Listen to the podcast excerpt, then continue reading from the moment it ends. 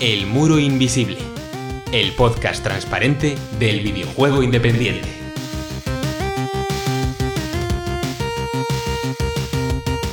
Hoy cruzamos el muro para amarrar con fuerza nuestro pollo de goma a una polea y partir en busca del tesoro a bordo de un barco pirata. Redescubrimos el buque insignia de las aventuras gráficas, pero también su sucesor con acento español. Pero antes, mira detrás de ti. Hay un mono de tres cabezas. Comienza El Muro Invisible.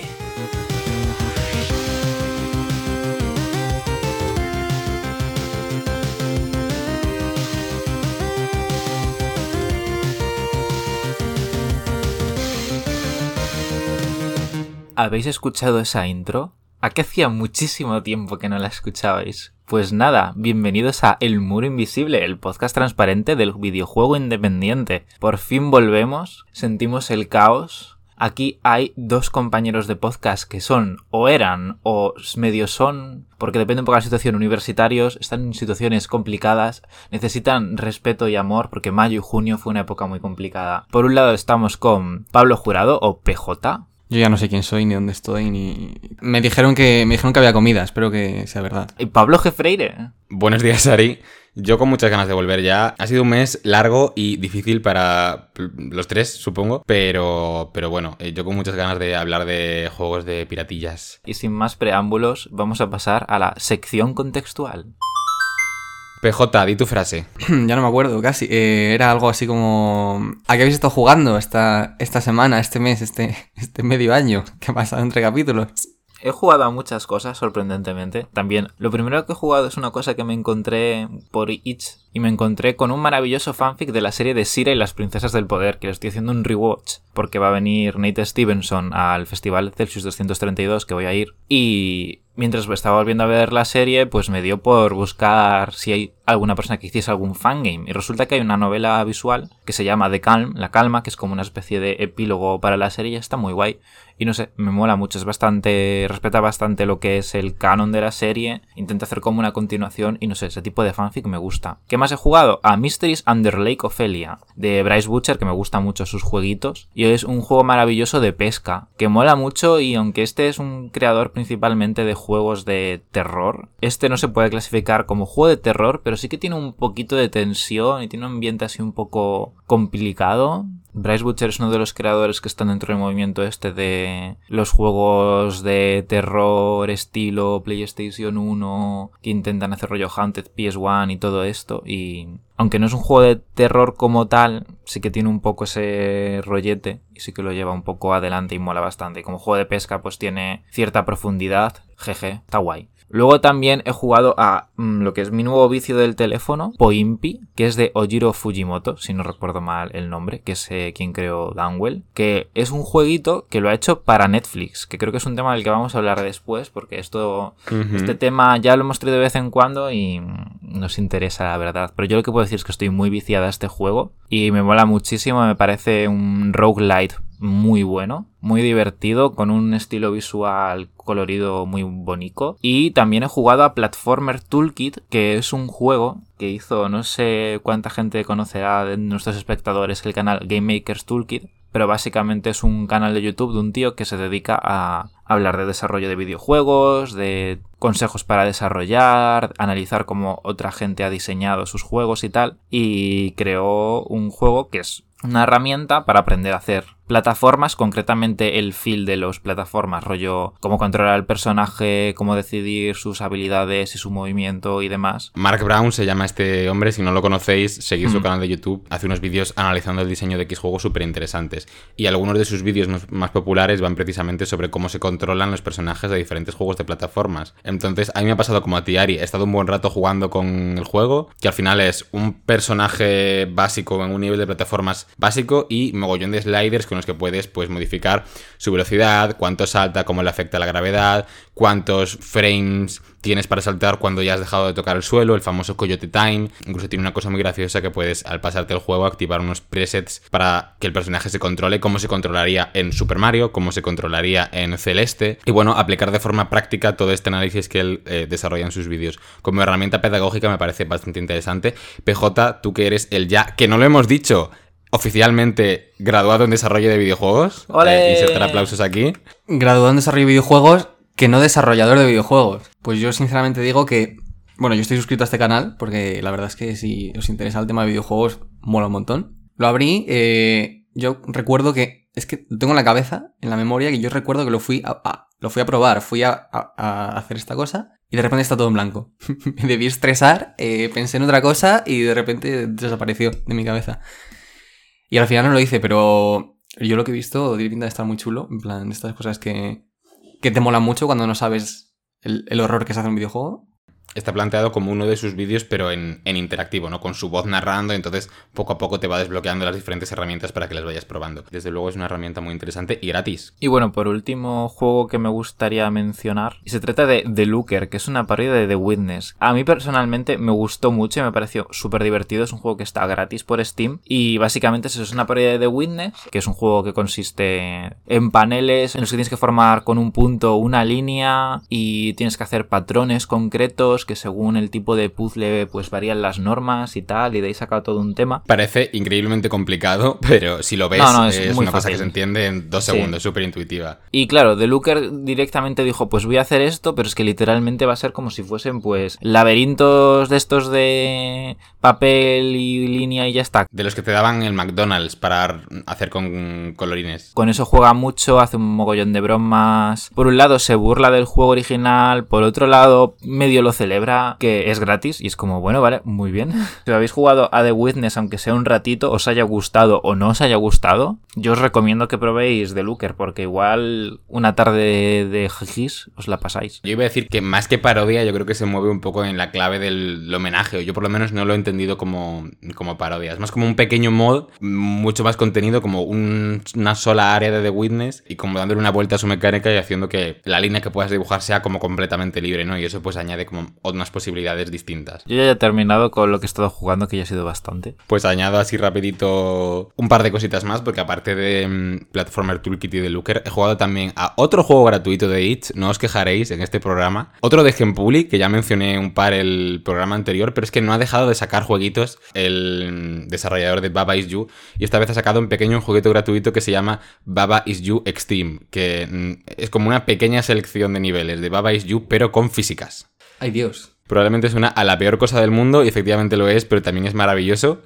Y eso, son como 10 niveles, no mucho más, de, de Baba Is You que le dan un poco una vuelta a las mecánicas originales de Baba Is You, ya sabéis, de juntar palabras para modificar las reglas del juego, es un juego de puzzles, pero en este caso, pues eso, los bloques de texto y los elementos del escenario tienen físicas y por lo tanto es como imposible de controlar e incluso abre el camino a puzzles nuevos y soluciones nuevas, ¿no? Por ejemplo, en el Baba Is You original, si arrinconabas una serie de elementos contra la pared, como ya no los podías empujar hacia afuera, ya no los podías mover. Aquí puedes literalmente cargar con la cabra hacia la pared, pegarle tremendo golpe y hacer que reboten, porque hay físicas. Entonces, eh, bueno, es bastante divertido y, y, bueno, también gratuito e interesante para los que hayáis jugado a Baba Is You. Si no, yo creo que por lo que tiene de subvertir Baba Is You a niveles incluso absurdos, o sea, no deja de ser un pequeño gag, ¿sabes? Pues tiene sentido jugarlo después. Y luego por último también he jugado a Exploding Kittens, el famoso y divertidísimo juego de cartas de mesa, en su versión para móviles, que es ahora mismo exclusiva de Netflix. Y lo cierto es que no me ha gustado nada la experiencia. Es una traducción literal del juego de cartas de, de mesa a online, ¿no? Y puedes jugar o contra la máquina o contra otros jugadores, ya sabéis, tienes que sacar unas cartas que tienen como una serie de habilidades mm, ridículas, si sacas un gato explosivo explotas y básicamente tienes que utilizar todos tus poderes para evitar que te salga un gato explosivo. La cuestión es que al no tener a tus oponentes delante y no saber lo que están haciendo, pierde todo el componente presencial y pierde muchísimo ritmo porque cuando tú no estás jugando no estás haciendo nada. Entonces la reflexión que iba a hacer es que al final los juegos de mesa son al videojuego un poco como el teatro al cine, ¿no? Que tiene ese componente de presencialidad, de, de fisicalidad, que si se lo quitas pierde literalmente toda la gracia, con lo cual es un juego que simplemente no funciona. Cuando se intenta adaptar un juego de mesa a un videojuego y viceversa, tienes que hacer cambios, no puedes quedarte con lo mismo. Y con un videojuego, un juego de mesa es imposible hacer una adaptación tal cual, pero claro, con un juego de mesa es muy tentador y no funciona. Y bueno, hasta ahí los juegos que he jugado enteros. También he estado jugando a muchas demos del último Steam Next Fest, este festival de demos de Steam que organizan periódicamente. En su momento hice un hilo en el Twitter del, del, programa con algunos de los juegos más interesantes que había jugado, así que no voy a entrar en todos ellos. Solo voy a recomendar dos juegos españoles. El primero es Koa and the Five Pirates of Mara, que es un juego de plataformas de los desarrolladores de Mail Mole, que de hecho hereda mucho de Mail Mole y lo traslada al universo de um, Mara, de Chibik. Y lo recomiendo un montón. Es probablemente el juego que más me ha gustado de todos los que he probado. Se mueve súper bien. Y si en su momento en este programa tuvimos nuestras dudas de si era hasta cierto punto un clon de Mail Mole o un reskin de Mail Mole, creo que para mí esas dudas ya han quedado disipadas. Lo que se ve aquí es más un salto hacia adelante, una evolución con claramente el toque de la casa de Talpa Games y su mm, atención al control y tal, y incluso al, al speedrunning, pero que lleva todo eso que hicieron en Mail Mole mucho más allá y que bueno, yo tengo muchas ganas de probar. Y por último, The Fabulous Fear Machine de Fictionama Studios, la gente detrás de Do Not Feed the Monkeys, que van a sacar ahora también una secuela. Es un juego de estrategia en tiempo real tematizado en torno al miedo. A través de una, una máquina, la, la, Fabulous Fear Machine, tienes que expandir el miedo a través de Europa, al menos en estos primeros niveles, implantando diferentes miedos subconscientes en diferentes poblaciones, haciendo que se expandan, ¿no? A través de leyendas urbanas, movidas magufas, ¿no? Miedo a las vacunas, todo ese tipo de cosas, con el objetivo de poder implantar tus mensajes. En este caso, en estos niveles de prueba, eh, estabas como trabajando al servicio de una empresa privada, de una farmacéutica, para vender sus productos y extenderse por Europa,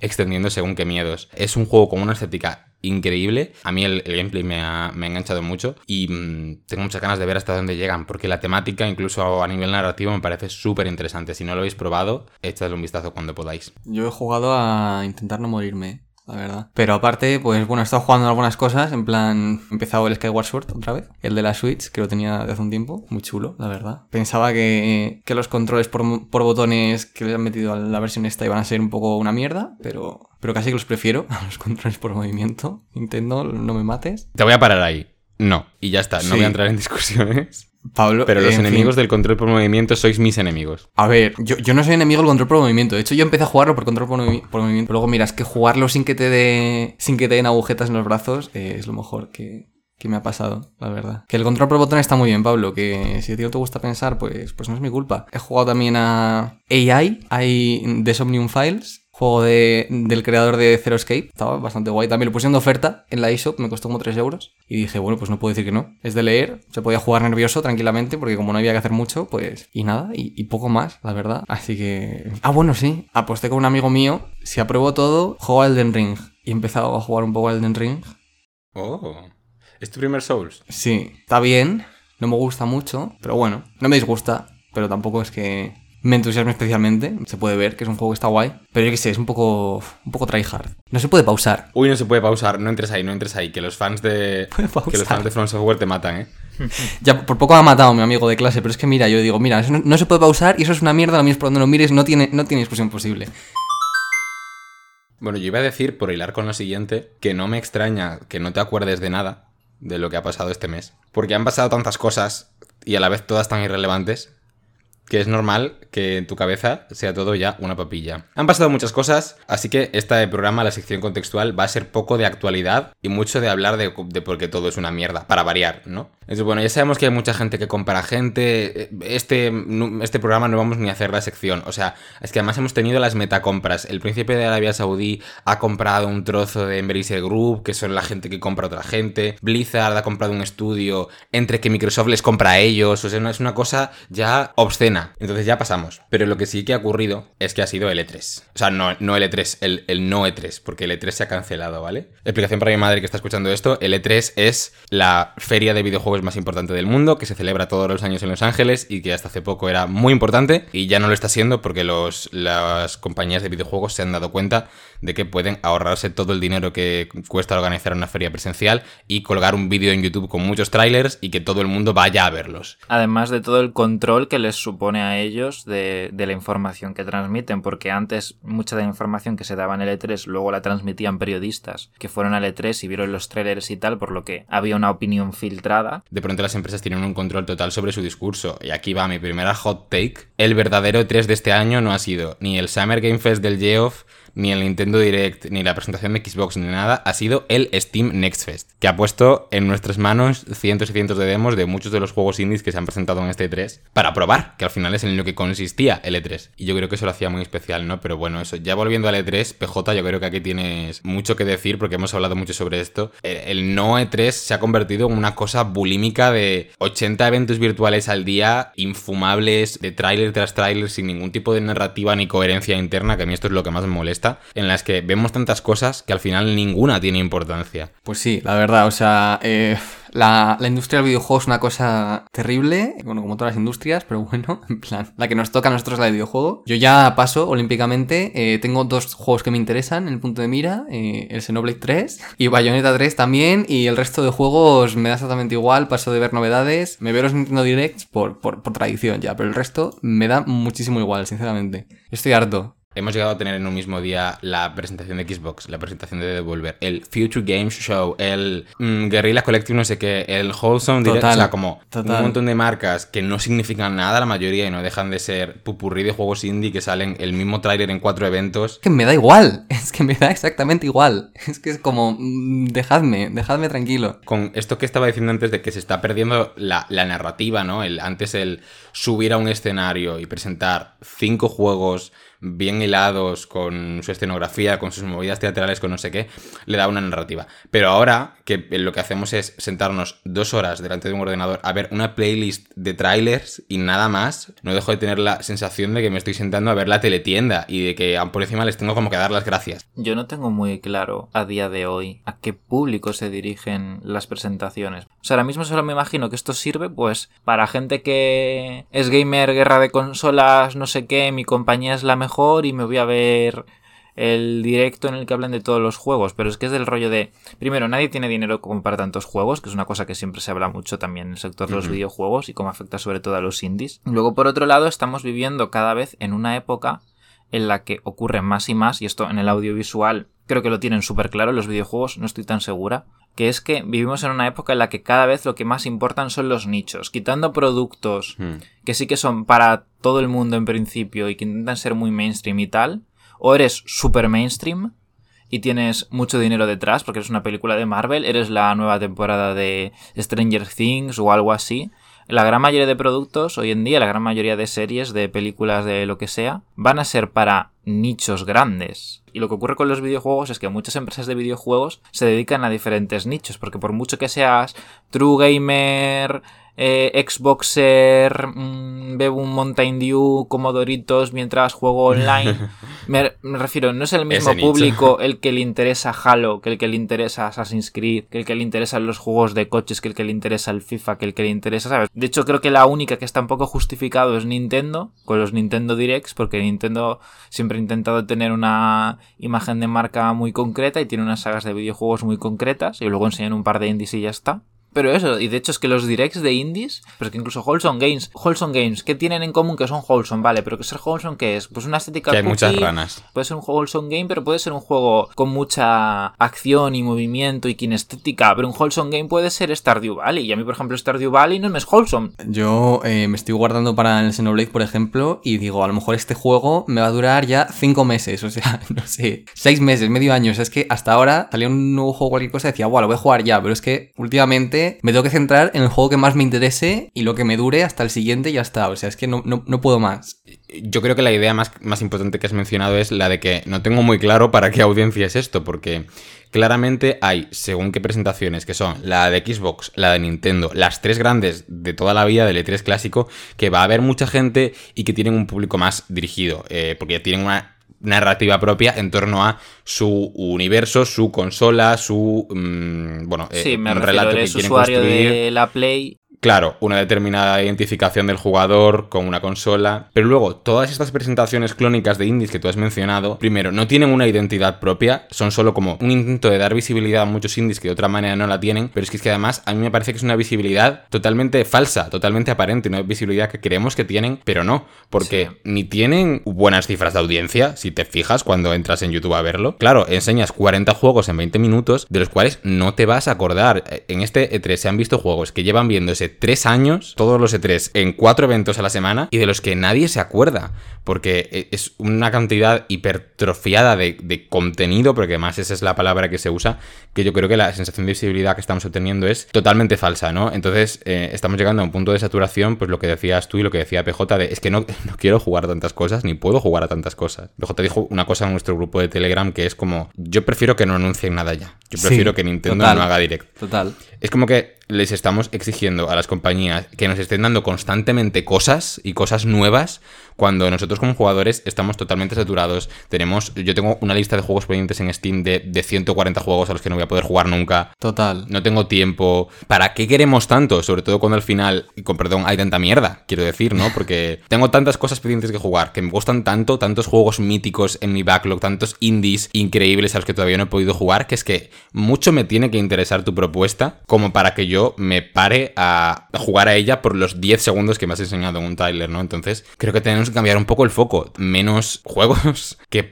sean capaces de llegar más a la gente. Porque lo que tenemos ahora es muy problemático para nosotros como jugadores y para la cantidad de desarrolladores que están sacando un mogollón de cosas que no llegan. Y es que no tengo energías para estar probando un juego que he visto un trailer de 10 segundos y decir, what tal, no sé qué. Yo cojo y digo, mira, el Super Mario, qué bonito. Ahí, ahí voy. Déjame tranquilo. Que uf, es, una, es una saturación terrible. Yo creo que va a volver a haber otra, otra burbuja del videojuego como hubo cuando fue en los 80. Aproximadamente. Est- Esto es que va a explotar en cualquier momento porque es que no es posible que salgan tantísimos miles de juegos. No me parece que sea la forma de hacer llegar los juegos al público. ¿Cuál es la forma de hacer llegar los juegos al público? Ni idea. Es que Wholesome Games, Wholesome Games, ¿sabéis qué sería Wholesome? Dejar de tener ansiedad.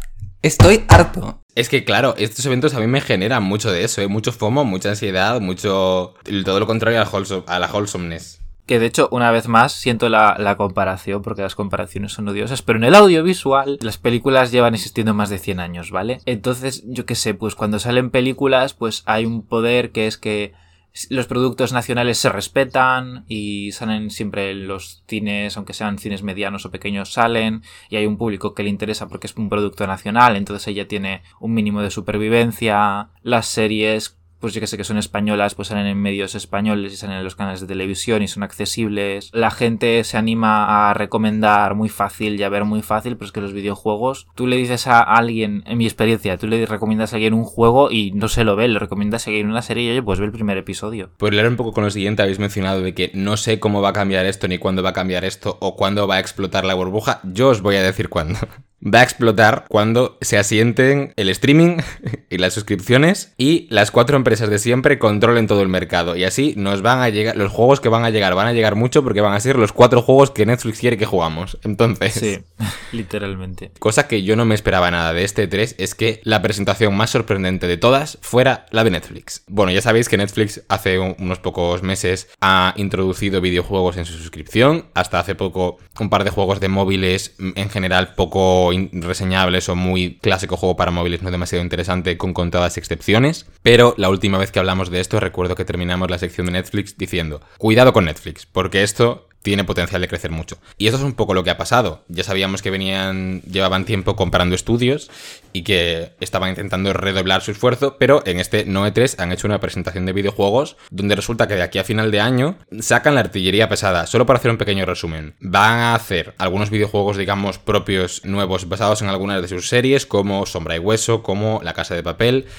No pintan demasiado interesantes, la verdad, estos juegos a nivel de calidad. Pero lo más sorprendente que han anunciado es que van a llegar a Netflix eh, muchísimos juegos independientes de creadores muy importantes, tanto juegos que ya han salido y que han tenido mucha relevancia, como juegos que están por salir y que llegarán a Netflix de lanzamiento. Por ejemplo, el mismo día de esta presentación salió Point P, el juego que acaba de mencionar Ari al principio de este programa. Es muy divertido y es un juego exclusivo de Netflix y es muy divertido. También llegará Oxenfree 2 de Night School Studio, que ahora recordemos es propiedad de Netflix. Llegará el día de lanzamiento Immortality, el tercer juego de Sam Barlow de Full Motion Video, es decir, es un juego que es con, imágenes cinematográficas, digamos, con lo cual encaja muy bien en Netflix. Llegará Kentucky Route Zero, Spiritfarer, Raji y Before Your Eyes también. Todos juegos independientes increíblemente destacados. Before Your Eyes además le dedicamos el primer programa de este podcast, que es este juego que se controlaba parpadeando, que trataba sobre, sobre el duelo y la muerte y que encaja muy bien en Netflix porque es un dispositivo pues, que tiene cámara, digamos, y es un juego muy cinematográfico de un par de horas. En fin, que resumen es que Netflix está redoblando sus esfuerzos, va a sacar muchos juegos muy buenos y esto hasta cierto punto es emocionante porque es una suscripción que todo el mundo tiene, que va a ser muy fácil recomendarle a tus amigos un juego y que no tengan que pagar 20 pavos para jugárselo, sino que simplemente lo tengan ahí, pero al mismo tiempo, pues bueno, lo dicho, no, no deja de ser preocupante que a mí me preocupa un futuro en el que de pronto el mercado del videojuego esté muy condicionado por Netflix y en el que ningún juego independiente sea viable fuera de uno de estos servicios de suscripción porque, porque vas a pagar 20 euros cuando tienes todos estos juegos tan buenos gratis. Y no son los únicos, recordemos que PlayStation tiene su propio servicio de suscripción desde hace años al que los usuarios de PlayStation estarán muy acostumbrados ya. Game Pass cada vez avanza más, sacan, tienen muchísimos indies todo el tiempo, tienen un mogollón de juegos tochísimos que te valdrían 60 pavos y además de vez en cuando, mm, este verano volvieron a hacer la oferta de Game Pass tres meses por un euro y yo lo he pillado. Y así nos están acostumbrando al final al servicio, que es muy cómodo para el usuario, pero si estos servicios, lo que decía Pablo, si estos servicios llegan a controlar el mercado del videojuego, es como cuando hace años era complicado publicar un juego en una consola y necesitaba un mogollón de permisos y ahora con el PC pues hay más libertad y las consolas han tenido que abrir un poco y tal, porque es como, si no, como competimos contra el PC con la cantidad de juegos que hay. Pues llegará un tiempo en el que una vez más tienes que pasar por alguien. Antes, ahora mismo en PC, si quieres publicar un juego y eres un desarrollador, o lo publicas tú, o te buscas un publisher que lo haga por ti y lo sacas en Steam o en donde sea. Pero es que si ahora tienes que pasar sí o sí por Microsoft o por Netflix o lo que sea, pues es que son más barreras. A mí me entusiasma que de pronto el videojuego independiente tenga el potencial de llegar a tantísima gente, porque todo el mundo, o bueno, no todo el mundo evidentemente, pero Netflix es una cosa que está ya en casi todos los hogares y, que de repente cualquiera pueda jugar a muchos de estos juegos de mucha calidad gratis, entre comillas, o sin, sin costa adicional a lo que ya está pagando, pues me parece una cosa que no deja de ser guay, ¿no? Creo que incluso esto tiene el potencial de ser lo que no llegó a ser Apple Arcade, porque Apple Arcade no dejaba de ser una cosa muy de nicho, pero Netflix puede llegar a muchísima gente y como es una plataforma principalmente de, de cine y televisión, no necesita sostener solo con los videojuegos su servicio, ¿no? A mí me suscita de momento varias preguntas, porque de momento está muy enfocado al juego para móviles, al juego para móviles, incluso a juegos narrativos que tienen mucho sentido dentro del servicio de Netflix, pero luego también entran otros juegos como Spiritfarer, como Raji, que son juegos como muy de consola, que veo complicado jugar en un teléfono móvil, ¿no? Y eso es una cosa que me parece interesante, que, que amplíen ese mercado y me pregunto a cuántas plataformas podrá llegar Netflix, porque de momento entiendo que se podrá jugar en móviles y supongo que también en tablets, ¿no? Con lo cual ahí entra la posibilidad de jugar con mando, que es compatible y de tener una experiencia, pues, gamer, entre comillas, más tradicional. No sé qué potencial tiene, por ejemplo, de llegar a televisores, porque no sé si tienen la potencia suficiente para reproducir según qué juegos, ¿no? Claro, el audiovisual, cualquier dispositivo tiene la potencia como para hacer streaming de un audiovisual, pero estos juegos recordemos que te los descargas y los reproduces de forma nativa, con lo cual hay un techo al que puedes llegar. Game Pass, por ejemplo, tiene juegos AAA, Netflix ahora mismo no se podría permitir eso porque estaría cerrándose a una muy buena parte de su público, ¿no? También me pregunto, por ejemplo, si Netflix llegará en algún momento a hacer streaming de juegos, a jugar pues a través de sus servidores a juegos AAA pues por internet, como en la Xcloud también incluida en Game Pass, que ahora va a llegar a televisores inteligentes con una aplicación. Entonces, bueno, creo que estamos viendo una transformación del panorama muy interesante y a la vez muy preocupante por la deriva que tiene hacia que cuatro empresas con sus mega servidores controlen todo el flujo de juegos que nos llega y creo que es importante, pues bueno, no dejar de emocionarnos por lo bonito que pueda tener, pero sí hacer un trabajo activo por buscar que hay más allá de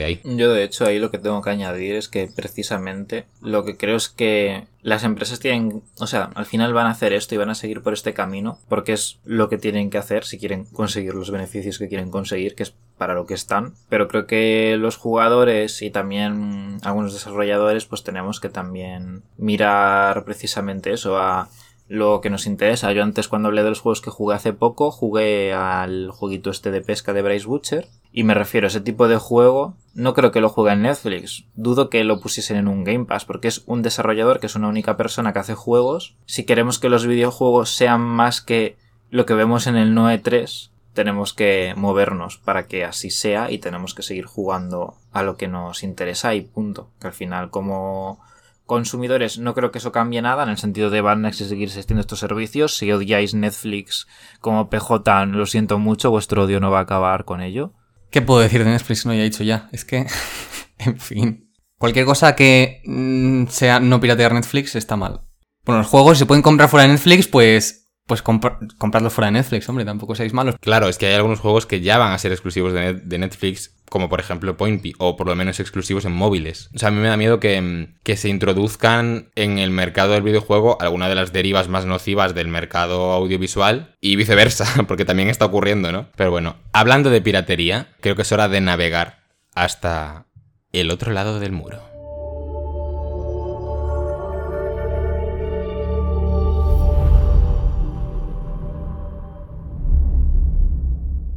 Bueno, en el podcast de hoy mm, vamos a surcar los dos mares en un bote que tiene muchos agujeros y lo que encontré fue The Secret of Monkey Island de LucasArts, estrenado en el año 1990, que se dice pronto. Poca cosa, ¿eh? No es, es solo es la aventura gráfica más importante de toda la historia del videojuego.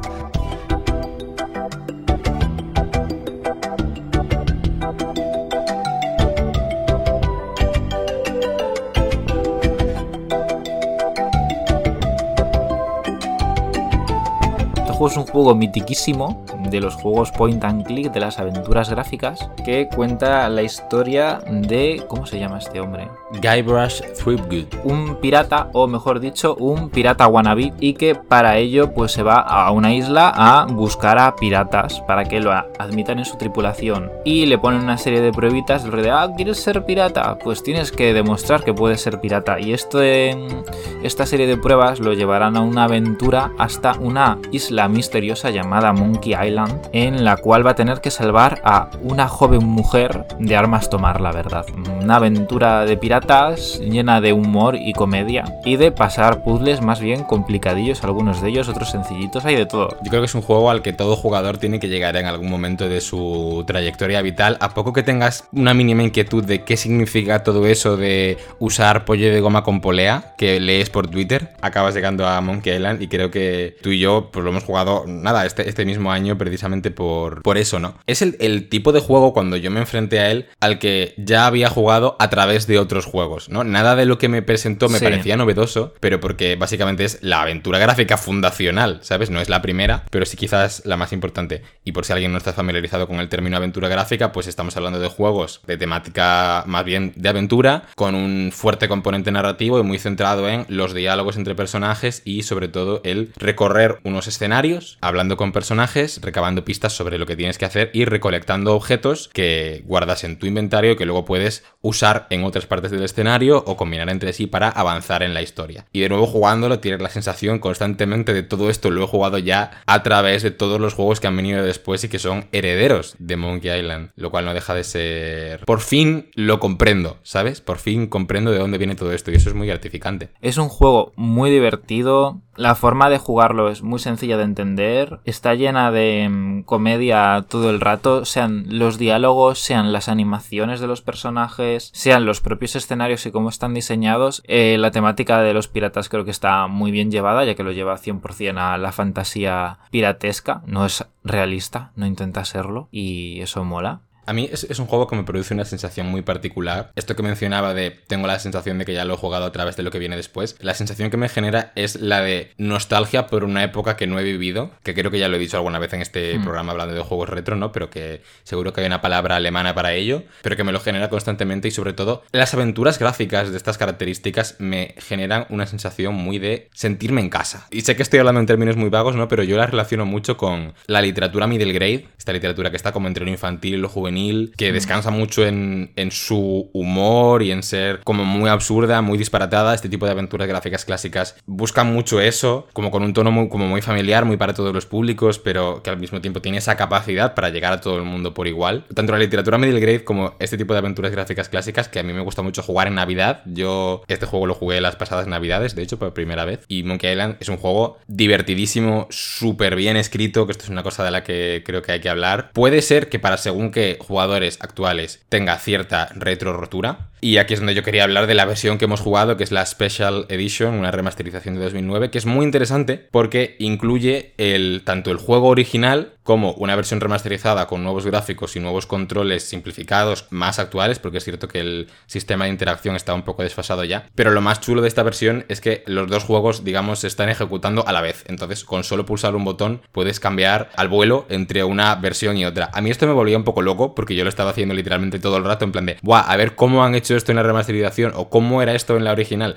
¿Debería estar jugando a la remasterización o debería estar jugando a la versión más pura? Entonces, como cada, cada cinco segundos estaba cambiando de versión como para ver cómo se estaba haciendo esta traslación, ¿no? Porque entiendo que la estética de la remasterización seguramente en ese momento fuera un poco polémica, porque se desvía un poco de, la original, evidentemente, que es más tirando a pixel art y la remasterización es más tipo dibujos animados. Pero bueno, a mí me parece como una remasterización muy interesante por eso, ¿no? Te guste o no lo que hace, mantiene intacto el original y, y puedes visitarlo literalmente en cualquier momento. Lo que tiene de malo es que la versión que tiene un doblaje es la nueva, porque es una cosa con la que no contaba el juego al principio. Pero no sé, no me gustó mucho gráficamente y me parecía más interesante ver el juego original, así que tiré por el original. Y también quería destacar mi momento favorito del juego, que es el segundo acto, que es cuando estabas en el barco con tu tripulación y tienes que llegar a Monkey Island y tienes que descubrir cómo llegar. Porque, o sea, es un acto muy corto que no deja de ser un gran macro puzzle que tienes que resolver pero me parece muy divertido porque es un puzzle que consiste en conseguir ingredientes para poder llegar a Monkey Island y me pareció muy divertido y además es lo que tú habías dicho una vez de esto ya lo he vivido antes porque literalmente el puzzle de tienes diferentes cosas que recolectar y te las dan con pistas así un poco crípticas de que puede tratar y tienes que conseguir todas estas cosas en este escenario es momento súper típico de aventura gráfica. Es como ver el nacimiento de la gramática de todo un género. Sí, de hecho es que me dan ganas de rejugarlo, es tan corto y tan divertido y tiene tantas bromas y te hace pensar por cómo incluso está escrito y cómo te dan las pistas, no sé, es mi favorito. Y me lo has dejado perfecto para hilar con lo siguiente porque te dan, te dan ganas de rejugarlo, pero en lugar de rejugarlo también podrías jugar al resto de juegos de Monkey Island, porque Monkey Island es una saga. Hoy solo hablamos del primero, pero sí que quería hacer un pequeño recorrido, ¿no? Este primer juego de, The Secret of Monkey Island de 1990, dirigido por Ron Gilbert, escrito por Dave Grossman, que yo creo que son dos nombres que hay que mencionar, tuvo una secuela, eh, Monkey Island 2, Lee Chuck Revenge. Lichak es el, el, pirata, el enemigo de este juego. Y esta secuela tuvo el mismo equipo. Luego, a partir de ahí, la saga ya empezó a desviarse un poco. Tuvo una tercera parte llamada The Curse of Monkey Island, que ya era con otro equipo, pero que sí que pues goza de cierta aceptación entre el público y la crítica. El cuarto juego, La fuga de Monkey Island, ya se desvía por completo. A partir de aquí, incluso el estilo artístico va por una dirección completamente distinta. Y luego hubo incluso una quinta parte que era un juego episódico de Telltale eh, llamado Tales of Monkey Island, que de nuevo ya es casi incluso de otro género, no es una aventura gráfica, pero más cinematográfica, digamos. Y por último, este año, eh, después de estar la saga desaparecida durante muchísimos años, se ha anunciado que Devolver Digital precisamente distribuirá Return to Monkey Island, un nuevo juego de la saga con el equipo original de los dos primeros juegos y que estará situado precisamente después de ese segundo juego. Será como el Monkey Island 3 que nunca tuvimos, aunque mantendrá, dicen, cosas de The Curse of Monkey Island. Yo tengo muchas ganas de este juego, además, por eso de que vuelve Ron Gilbert, vuelve Dave Grossman, vuelven los compositores originales incluso. Echadle un vistazo a la página web porque la página web es en sí misma una aventura gráfica. Llegará este mismo año, con lo cual yo este verano quiero ponerme al día con los juegos de la saga, que además están hoy todos disponibles en Steam por precio muy reducido. Y bueno, tengo muchas ganas de ver cómo esta saga se adapta a los tiempos modernos, ¿no? Ya está habiendo cierta polémica, en mi opinión, bastante injustificada con el estilo artístico, pero a mí todo lo que se ha visto me tiene muy, muy buena pinta. Pero desde luego está guay ver que mm, una saga tan querida va a volver y además seguramente nos haga falta porque no sé, yo creo que videojuegos de comedia no hay tantos. Efectivamente. Hay muchos muy mm. buenos y además de diferentes tipos de comedia, porque no es lo mismo esta comedia que por ejemplo la de Untitled Goose Game. No es un género tan explorado y sí que es un poco triste que la forma de igual animar a más gente a hacerlo sea con volviendo a una saga ya clásica, pero yo qué sé. PJ has estado un poco callado porque no has jugado al juego. Así es, pero os iba a decir que, ¿qué os parece el rigor del estilo artístico que le van a hacer para, para el juego nuevo? Porque yo he leído que está siendo polémico. A mí me gusta al contrario que el del remake este que jugamos, que no me gustaba nada, no me parecía que tuviese las mismas vibes ni nada necesariamente, pero el nuevo estilo artístico de este juego me gusta. Yo entiendo por qué puede ser polémico, o sea, creo que cuando recuperas una saga después de muchos años, puedes hacer dos cosas. O hacer más de lo mismo y crear un juego genérico que más o menos guste, pero tampoco sea específicamente necesario o intentar hacer algo nuevo, intentar desafiar un poco las convenciones que tenía tu, tu, tu, franquicia y por lo tanto ser divisivo. Para mí que una nueva entrada de una franquicia clásica sea divisiva me parece bueno, porque significa que han intentado hacer algo distinto. De ahí a la lapidación totalmente acrítica que se ha hecho desde redes al estilo artístico de este juego, me parece que hay un trecho y creo que no está justificada de ninguna manera. Yo creo que el estilo artístico que han escogido es muy interesante, evidentemente es distinto al de hace 30 mm, o 40 años, ya no estamos hablando de pixel art, sino una cosa pues más cartoon, pero que a mí me parece muy coherente con el universo visual de Monkey Island, que no se ha explorado en todo mm. este tiempo y del que no tenemos referentes recientes, pero no sé, a mí lo que se ha visto me, me llama mucho la atención y es un juego que quiero jugar. Es que no sé qué esperaban, ¿qué esperaban? ¿Gráficos realistas? No creo que encaje nada mm. con este tipo de aventura gráfica. A ver, podríamos decir que el primer Monkey Island intentaba tener gráficos realistas porque aunque el moverte por el mapa sí que era más cartoon pixel art, el momento en el que entrabas en una conversación, se pone una ilustración en pantalla completa, sí que el estilo de pixel art intentaba tirar algo un poco más realista, pero también creo que es por tendencias sí, pero de la época. realista, era realista, realista, realista. Era más realista que esto, pero me refiero, también era así Era un poco como ilustración de novela fantástica de la época, ¿sabes? Que es un referente visual que hoy no tenemos. Por eso, exactamente por eso. Que al final no deja de ser realista, pero no es realista en el sentido de quiero unos gráficos realistas. Es realista en el sentido de es ese tipo de ilustraciones, que además has encontrado el ejemplo perfecto. Es tal cual ese tipo de ilustración, de ese tipo de libro. Porque es ese tipo de juego que está al final inspirándose en esos libros, entonces. Yo creo que el estilo artístico que han escogido ahora tiene una intención muy clara y eso es algo que respeto. Luego jugándolo, pues ya veremos qué tal se recibe, ¿no? Pero creo que de entrada criticar la lección no tiene sentido más allá de, eh, pues bueno, que encaje más o menos con tus gustos personales. A mí lo que me preocupa más del nuevo juego es cuánto pueda costar.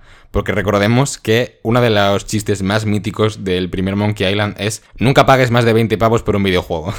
Entonces, a mí, si el juego vale un céntimo más o un céntimo menos de 19.99, mm, me va a parecer un chiste muy desaprovechado.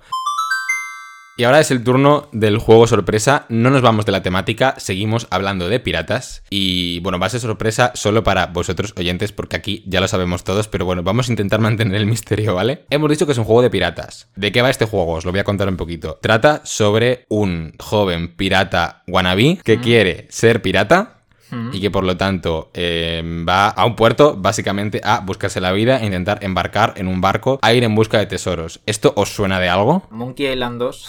No, no, no. ¿Qué me decís si os digo que este, este juego sorpresa, esta aventura gráfica que no lo he dicho sobre un pirata wannabe, es un juego desarrollado en Españita? La Bahía del Crimen. ¿Y qué me decís si os digo que además de estar desarrollado en Españita, es un juego que suena así? Vamos, Jim, campeón, piensa un poco. Intenta recordar. A ver... Ah, sí. Todo comenzó el día del motín. El día en que llegamos a la isla. Recuerdo que la tripulación estaba ya más que harta del capitán.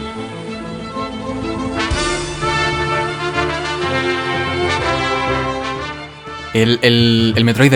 Ah, no, eh, el, el, Zelda Wind Waker. Claro, claro, pues no, pues no. Estamos hablando del célebre videojuego español El Tesoro de Isla Alcachofa.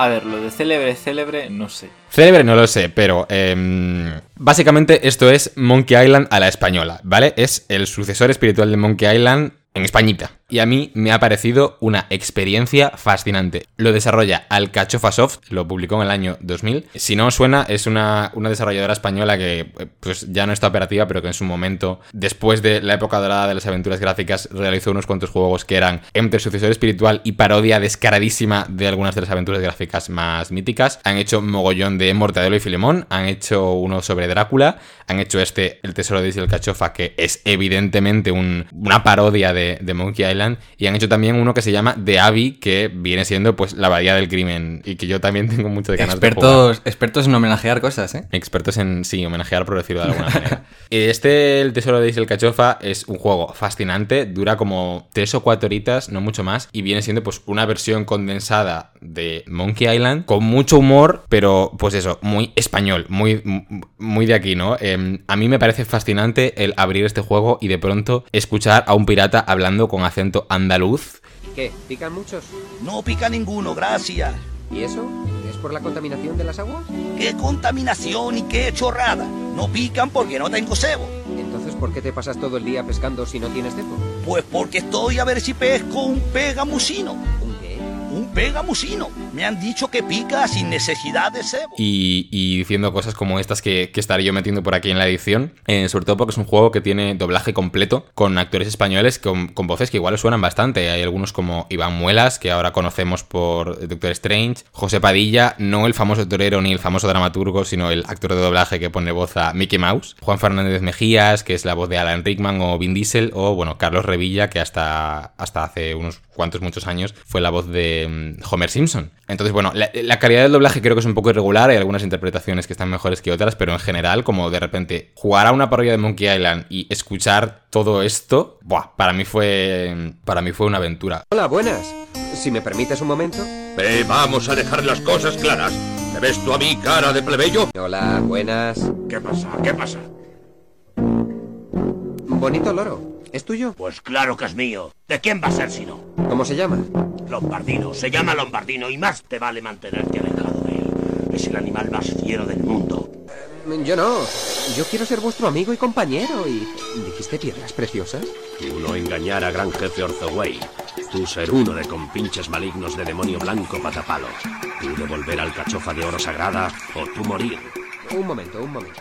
Es un juego descacharrante. Mm, Se nota que hay mucho menos presupuesto porque son como cuatro escenarios, ¿no? El pueblo, el barco y la isla. Eh, como los cuatro escenarios míticos de Monkey Island, se ven claramente cuáles son los puzzles que está intentando referenciar, se ve claramente dónde se está burlando descaradamente de Monkey Island. Se ve claramente dónde el juego ha envejecido muy mal, porque es cierto que, aunque a mí me hace mucha gracia en muchos de sus chistes que, pues, evidentemente 22 años después están un poco desfasados, creo que especialmente en la sección de la isla, pues hay desde, desde chistes machistas, racistas y homófobos en la misma frase. Ay, no. Eh, sí. Ari, tú creo que lo has probado un poquito. Sí, no, no, llegué a llegado a llegar, terminar. no llegué a llegar al barco, no me subí al barco, pero sí que estuve por el pueblo y desde luego es un juego curioso. Mm, Para mí lo peor es que la versión que tenemos en Steam se siente un poco incompleta porque se supone que el juego tiene música y le falta música. Y luego también hablando por lo que nos comentaste, faltan algunas escenas que no, no saltan. A mí lo que me pasó es que al reproducirlo en Steam, o sea, me da la impresión de que lo que abre es como una especie de emulador o algo así, porque la versión que está disponible ahora está disponible desde hace solo unos pocos años. Entonces, como que la secuencia inicial de introducción la abre como un reproductor aparte, como si te abriera el VLC. Luego te abre el juego, pero a mí se me reprodujo sin música, solo con voces, eh, menos mal. Y sobre todo saltándose las, las cutscenes, que entre sección y sección hay cutscenes. Y yo tenía la impresión de que como que faltaba algo. Y cuando fui a mirarlo a YouTube, pues efectivamente el juego no las estaba reproduciendo, no sé por qué. Y luego que mm, el sistema de control, el sistema de interacción eh, con el inventario y el escenario, el juego no te lo explica bien. Entonces, nada más empezar el juego no era capaz de interactuar con nada. Y al final es increíblemente sencillito, ¿eh? pero lo tuve que buscar en internet. Sí, para, para navegantes tienes que subir el, el puntero del ratón hasta arriba del todo y de ahí sale un, se despliega un menú. Pero claro, al contrario que el Monkey Island, no es un menú que esté todo el rato siendo visible. Pero claro, nadie te lo dice. Yo entiendo que en el juego cuando salió en su momento vendría con un manual o lo que sea. Y Claro. te enterarías. Pero claro, aquí en Steam no hay manual, no hay nada, entonces claro, es como, ¿cómo juego a esto? Lo abro y no sé qué hacer. Y al final da un poquito de pena porque eso no deja de ser un juego potente. Me refiero para lo que tiene que ser una, una aventura gráfica, tiene doblaje completo, todo está doblado. Y es un juego que, pues eso, que al final forma parte de la historia del juego español. El acabado es bueno, ¿eh? Porque incluso para ser un juego de hace 22 años, de los 2000, luce como una serie de animación de los 90. Es un esfuerzo y es muy, muy, muy valorable. O sea, es un juego que al final parodia Monkey Island, pero llegó 10 años después de Monkey Island. Ese salto se nota. Porque es que yo no dejaba de, de partirme el culo, básicamente. Porque si el humor de Monkey Island es muy gracioso, cuando te lo traes a lo local, pues como que de repente te alcanza de otra manera. Y dices, no sé por qué esto me está haciendo tanta gracia, pero es increíble. Sí, de hecho es otra cosa que siento con Monkey Island igual era a veces más difícil que pasase. Que es que a veces Monkey Island tiene algunos chistes que sí que sientes que son muy. muy para gente de habla inglesa.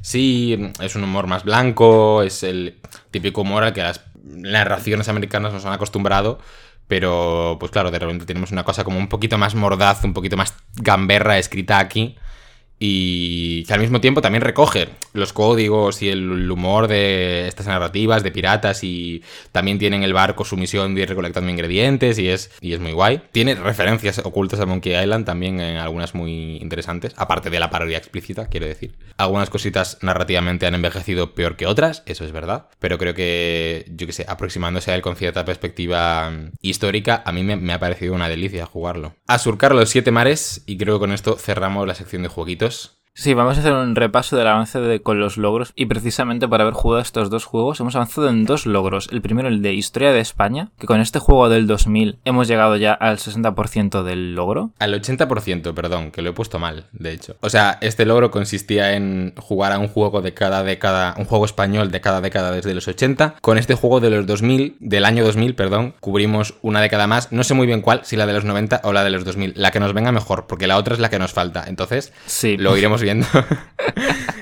Decidiremos en base a nuestra conveniencia, que es lo que hace todo el mundo.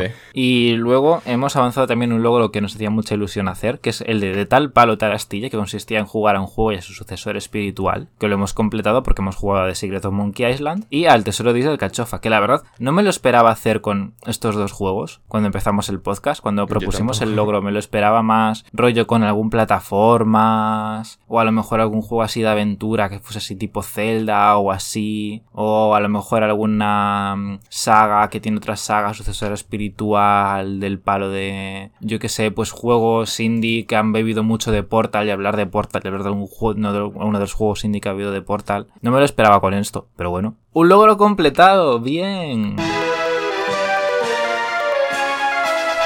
Y bueno, como comentaba Pablo, eh, este es uno de los episodios ya de final de temporada. Que este es el penúltimo episodio de la temporada y queremos acabar en el próximo por todo lo alto. Porque tenemos ideas chulas para la segunda temporada que nos podemos desvelar. Pero que desde luego, si cositas, completamos, si, completamos el logro de historia de España, estaremos más preparados para la segunda temporada. Eso creo que lo podemos Ahí, decir, ¿no? ahí va una pistilla, ¿no?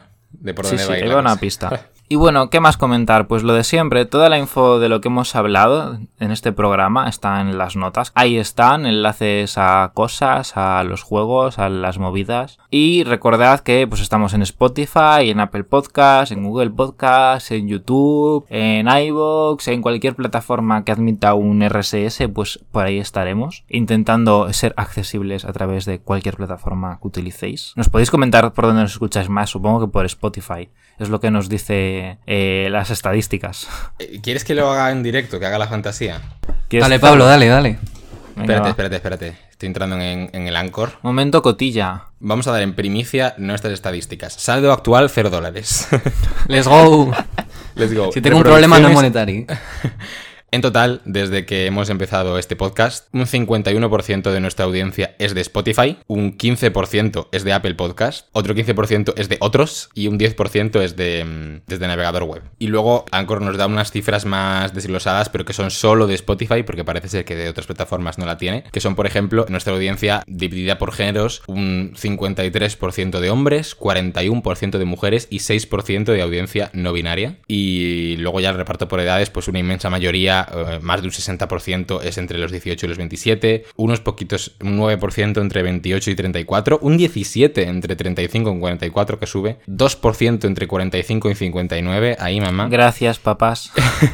Y un 4% de gente de más de 60 años, ¿qué os parece? Yo creo que es que el episodio de la abadía del crimen ha funcionado. Hombre, es que fue nuestro, nuestro magnum boost. Bueno, con esta paradiña estadística, que siempre es divertida, nos despedimos, ¿no? Ari. ¿Dónde podéis encontrarnos? En redes como arroba muro barra baja invisible, en nuestra página web, elmuroinvisible.tumblr.com. Sí, Tumblr sigue existiendo. Sí, ahí tenemos nuestra web. Tumblr lo mantenemos vivo nosotros. No hay nada más indie que Tumblr. Eh, nuestro correo electrónico lo tenéis aquí para enviarnos lo que sea, sugerencias, recomendaciones, cartas de amor. muroinvisiblepodcast.gmail.com Amenazas de muerte. Y nada, ¿quiénes somos y dónde podéis encontrarnos? Pablo G. Freire, ¿dónde podemos encontrarte? Pues a mí podéis encontrarme tanto en Twitter como en Instagram como arroba Pablo G. Freire. No tiene mucha ciencia. PJ, ¿tú qué? A mí me pueden encontrar surcando los siete mares, si tienen suerte. Y a mí podéis encontrarme por todo internet como arroba ariadnaltos. Estoy en Twitter, estoy en Instagram, estoy en TikTok. Ahora tengo TikTok, es muy triste. En fin, eh, muchísimas gracias por, por, por, seguirnos, por escuchar el podcast, por llegar hasta el final. Eh, nos, nos, vemos en el próximo, supongo, así que nada, chao, ¿eh? El próximo que será en algún momento de julio para cerrar temporada cuando nos venga bien. Estaba pensando, PJ, ¿Qué? si te vienes a Avilés, podemos cumplir el logro de grabar un episodio todos juntos. Tío. Pues espera que espera que mire la agenda porque no tenía un viaje en Avilés por aquí programado. Episodio especial en el Celsius eh, a las 12 de la noche, Radio Nocturna Castilla-La Mancha. Ojalá. Bueno, Astu Asturias en este caso. Y, Asturias, y sí. cumplimos el, el reto de grabar un episodio todos juntos. ¿Qué te parece? Hombre, pues, pues suena tentador. Muchas gracias por escucharnos. Esto ha sido El Muro Invisible.